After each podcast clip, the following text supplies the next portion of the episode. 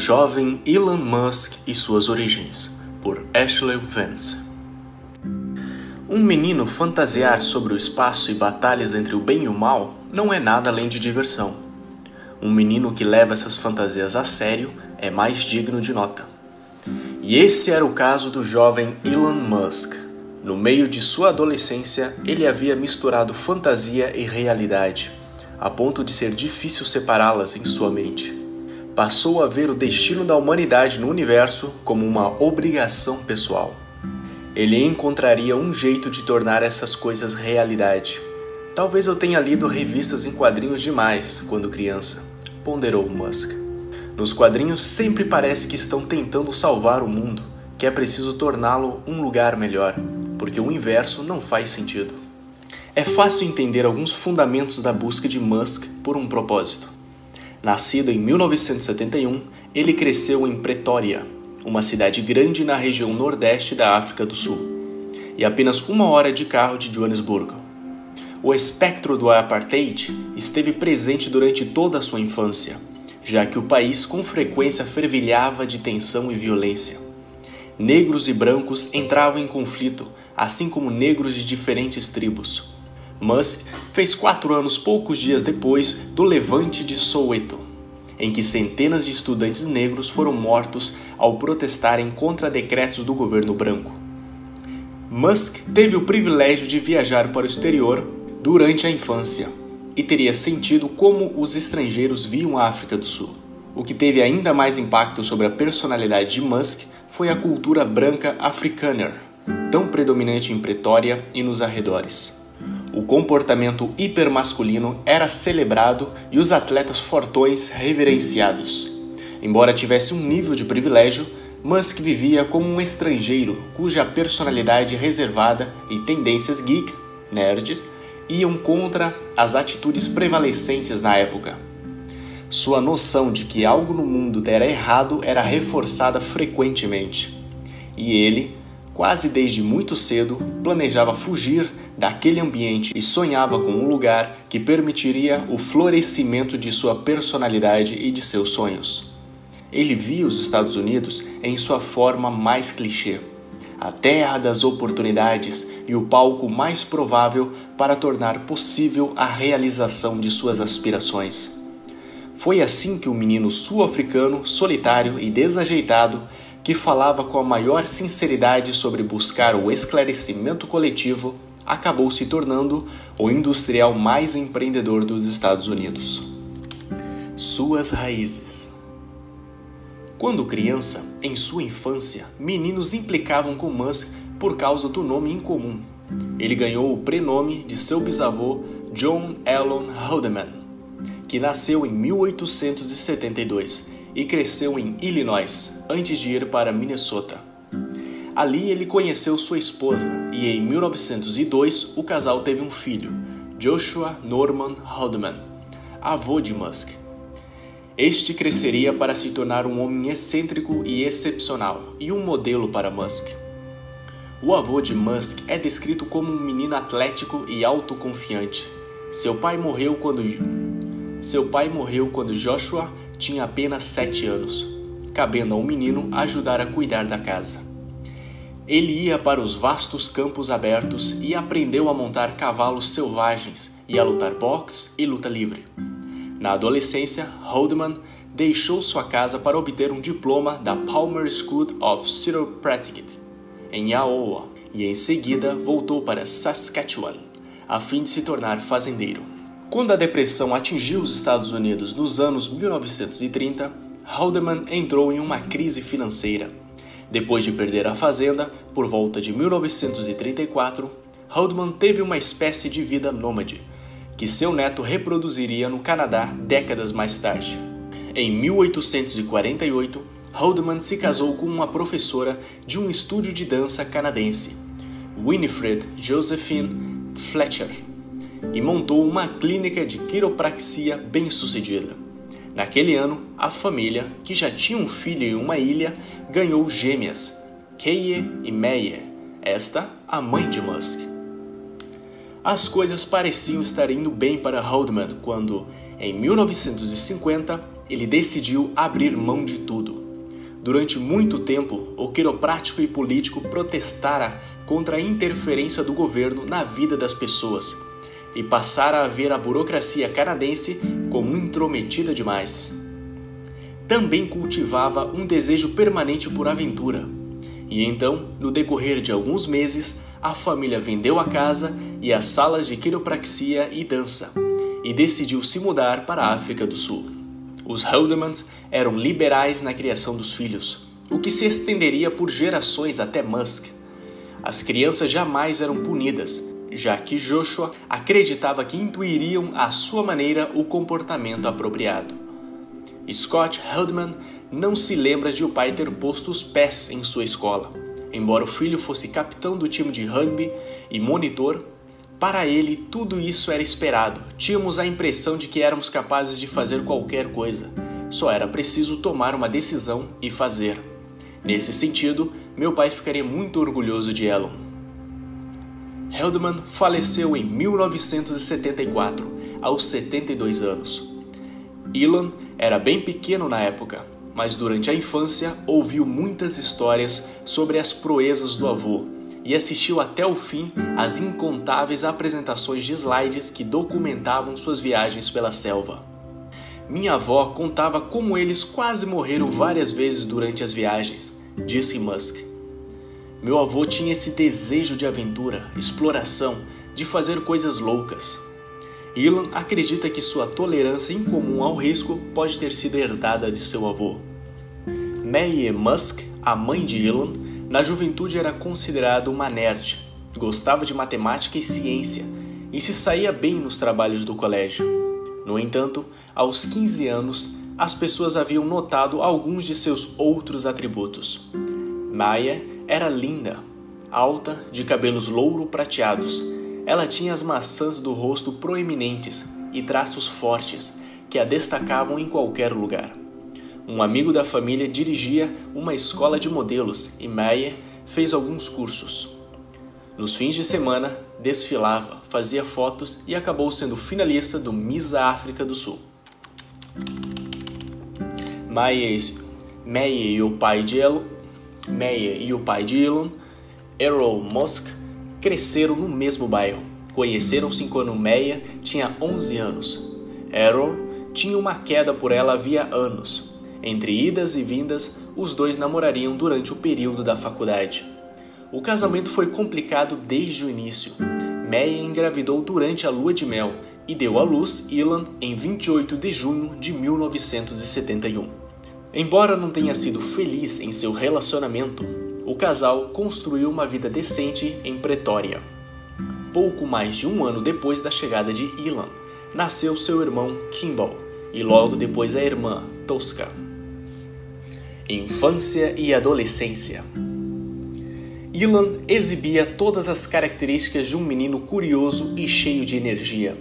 Aprendia com facilidade e Meyer, como fazem muitas mães, classificou o filho como brilhante e adiantado. Ele parecia entender as coisas mais rapidamente que as outras crianças, disse ela. Ilan parecia devagar num transe de vez em quando as pessoas falavam com ele, mas de nada adiantava quando estava com um olhar distante. Isso acontecia com tanta frequência que os pais e os médicos acharam que ele podia estar surdo. Mas o estado de Ilan tinha muito mais a ver com a estrutura de sua mente do que com o modo como seu sistema auditivo funcionava. Ele se enfia no próprio cérebro e você percebe que ele está em outro mundo, explicou sua mãe. As outras crianças não reagiam bem a esses estados oníricos. Gritar ou fazer polichinelos ao lado do pequeno Ilan davam o mesmo resultado. Ele nem notava. Acho que Ilan sempre foi um pouco diferente, mas de um jeito nerd, contou Meia. Isso não o tornava querido pelos colegas. Para Musk, esses momentos pensativos eram maravilhosos. Entre os 5 e os 6 anos, ele descobrira uma maneira de bloquear o mundo à sua volta e se concentrar completamente em uma só tarefa. Parte dessa habilidade era fruto da maneira muito visual como sua cabeça funcionava. Ele podia produzir imagens em sua mente com tal clareza e detalhes que hoje poderíamos associar a um desenho de engenharia feito por um software. Parece que a parte do cérebro em geral reservada para o processamento visual, o que vem de meus olhos, é tomada por processos mentais, disse Musk. Com o tempo, Musk chegou à conclusão de que seu cérebro tem o equivalente a um chip gráfico, o que lhe permite ver coisas no mundo, reproduzi-las em sua mente e imaginar como poderiam mudar ou se comportar ao interagir com outros objetos. A parte mais impressionante da personalidade de Elon, quando menino, era a compulsão por leitura. Desde muito pequeno, parecia ter um livro nas mãos o tempo todo. Não era incomum ele ler 10 horas por dia, revelou seu irmão Kimball. Se fosse fim de semana, podia ler dois livros inteiros num dia. A família dele saía muito para fazer compras e percebia no meio do caminho que Elon havia sumido. Maya ou Kimball entravam na livraria mais próxima e o encontravam em algum lugar nos fundos, lendo sentado no chão em um de seus estados de transe. Ao ficar mais velho, Ilan passou a ir sozinho à livraria quando as aulas terminavam, às duas da tarde, e ficava ali até às seis, hora em que os pais voltavam do trabalho. Ele ia dos livros de ficção para revistas em quadrinhos e, por fim, títulos de não ficção. Em determinado momento, fiquei sem ter o que ler na biblioteca da escola e na do bairro, contou Musk. Ilan fuçou dois conjuntos de enciclopédias, uma façanha que pouco o ajudou a fazer amigos. Como tinha memória fotográfica, as enciclopédias o transformaram numa fábrica de fatos. Ele parecia um clássico sabe-tudo. À mesa de jantar, Tosca se perguntava em voz alta a distância entre a Terra e a Lua. Ilan cuspia a medida exata em perigeu e apogeu, posição em que o Sol se encontra mais afastado da Terra, na sua órbita relativa aparente em redor desta posição em que o Sol se encontra mais afastada da Terra, na sua órbita, na sua órbita relativa aparente em redor desta. Quando tínhamos uma dúvida, Tosca sempre dizia: Pergunte ao menino gênio, conta Maia. Por certo tempo, a vida na casa dos Musk foi muito boa. A família tinha uma das maiores casas de Pretória. Graças ao sucesso dos negócios de engenharia de Arrow, algum tempo depois a família se desfez ao longo de um ano, seus pais se separaram. Veio o divórcio. Meyer se mudou com as crianças para a casa de férias da família em Durban, na costa leste da África do Sul. Depois de alguns anos nesse arranjo, Ilan decidiu que queria morar com o pai. Meu pai parecia meio triste e solitário, contou Ilan. Kimball mais tarde também optou por morar com Errol, alegando que, por natureza, um filho quer morar com o pai. A avó paterna de Elon, Cora Amelia Musk, nasceu na Inglaterra em uma família conhecida por seus genes intelectuais. Ela gostava dos holofotes e dos netos. Nossa avó tinha uma personalidade forte e era uma mulher muito empreendedora, disse Kimball. Elan considerava sua relação com ela particularmente estreita. Superficialmente, a vida na casa de Arrow parecia ótima. Ele tinha muitos livros para o filho ler e dinheiro para comprar um computador e outros objetos que Ilan desejava. Kimball descreveu o pai como ultra presente e muito intenso. Ele fazia Elon e Kimball se sentarem e falava durante 3 a 4 horas sem que eles pudessem retrucar. Parecia gostar de ser severo com eles e tirava a graça das diversões comuns da infância. Embora tenham se negado a fornecer um relato preciso, Ilan e Kimball claramente viveram algo horrível e profundo durante os anos com o pai. Os dois falam ter de suportar uma forma de tortura psicológica. Embora louco por livros e pelo computador novo, Ilan com frequência liderava Kimball e seus primos, filhos de Keia, em aventuras. Os meninos tinham entre 13 e 16 anos e buscavam uma mistura de festas e proezas típicas de geeks em Joanesburgo. Todos os meninos gostavam de RPG, que exige que alguém ajude a criar o clima para uma disputa, imaginando e, em seguida, descrevendo uma cena. Ilan se sobressaía no papel de mestre e memorizava os textos que detalhavam os poderes de monstros e outros personagens. Peter Reeve conta: Sob liderança de Elan, desempenhamos o papel tão bem que ganhamos o torneio de RPG. Vencer exige uma imaginação incrível, e Elan realmente dava o tom para manter as pessoas cativadas e inspiradas. Porém, na escola, o Elan que os colegas encontravam era um bem menos inspirador. Certa tarde, Elan e Kimball estavam sentados no alto de um lance de escadas de concreto quando um menino resolveu partir para cima de Elan. O garoto se aproximou sorrateiramente por trás de Musk, chutou-o na cabeça e em seguida empurrou-o escada abaixo. Depois dele rolar o lance de escadas, um grupo de garotos o atacou, alguns chutando a lateral de seu corpo enquanto o líder batia sua cabeça contra o chão. Em decorrência disso, Mans teve que ir ao hospital e só pôde voltar à escola uma semana depois. Durante uma entrevista coletiva em 2013, ele revelou que fizera uma plástica no nariz para corrigir os efeitos da surra.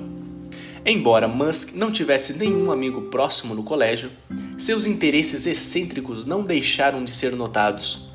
Um ex-colega Ted Wood lembrou-se de Musk levar modelos de foguetes para a escola e lançá-los no recreio. Terence Benney, que manteve contato com ele ao longo dos anos, afirmou também que Musk começara a fantasiar sobre colonizar outros planetas no ensino médio.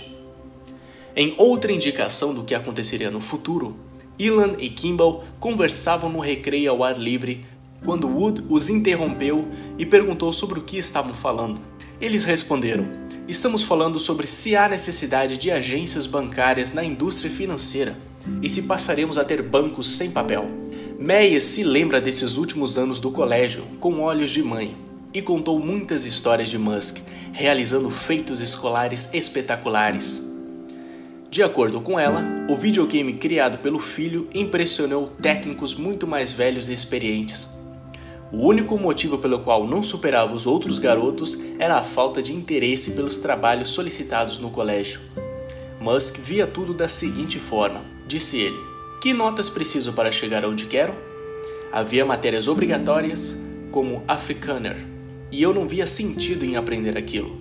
Conseguia a nota para passar e tudo bem. Lembro-me de ter sido reprovado em matérias no terceiro e quarto anos. Então, o namorado da minha mãe me disse que eu perderia o ano se não passasse nessas matérias. Eu não sabia, de verdade, que era preciso passar nas matérias para avançar para o ano seguinte. Tirei as melhores notas da turma depois disso. Aos 17 anos, Musk deixou a África do Sul e foi para o Canadá. Musk queria muito ir para os Estados Unidos, o mais depressa possível, e podia usar o Canadá como escala. Sua queda precoce por computadores e tecnologia fomentaram um interesse intenso pelo Vale do Silício, e suas viagens ao exterior haviam reforçado a ideia de que a América era o lugar para se realizar feitos.